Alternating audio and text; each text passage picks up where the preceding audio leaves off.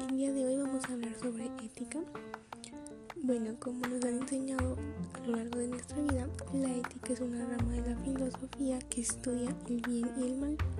No nos dice qué hacer, solamente lo cuestiona y es algo universal, a diferencia de la moral, puesto que la moral son las acciones que nosotros creemos que están bien o mal según nuestras creencias y costumbres y lo que estamos acostumbrados a hacer y nos dicen.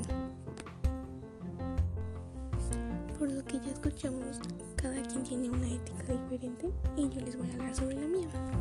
Bueno, obviamente cada quien tiene una percepción diferente y es por eso importante dialogar y respetarnos, ya que tú no puedes ir a convencer a nadie de tus puntos de vista porque tienes que respetar los que cada quien tiene. A mí no me gustaría que alguien me imponga algo, por lo tanto yo no impongo a las demás personas. Por eso en mi los valores tienen un papel muy importante y creo que no tenemos que dejarlos a un lado. Si bien hay personas que dicen que los valores son subjetivos, yo no opino lo mismo.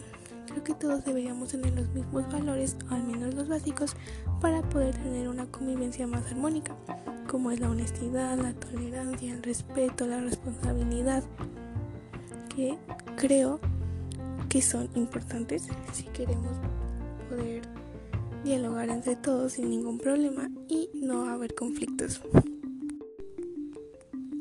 Para finalizar, una frase del padre de la ética, la buena conciencia es la mejor almohada para dormir. Sócrates.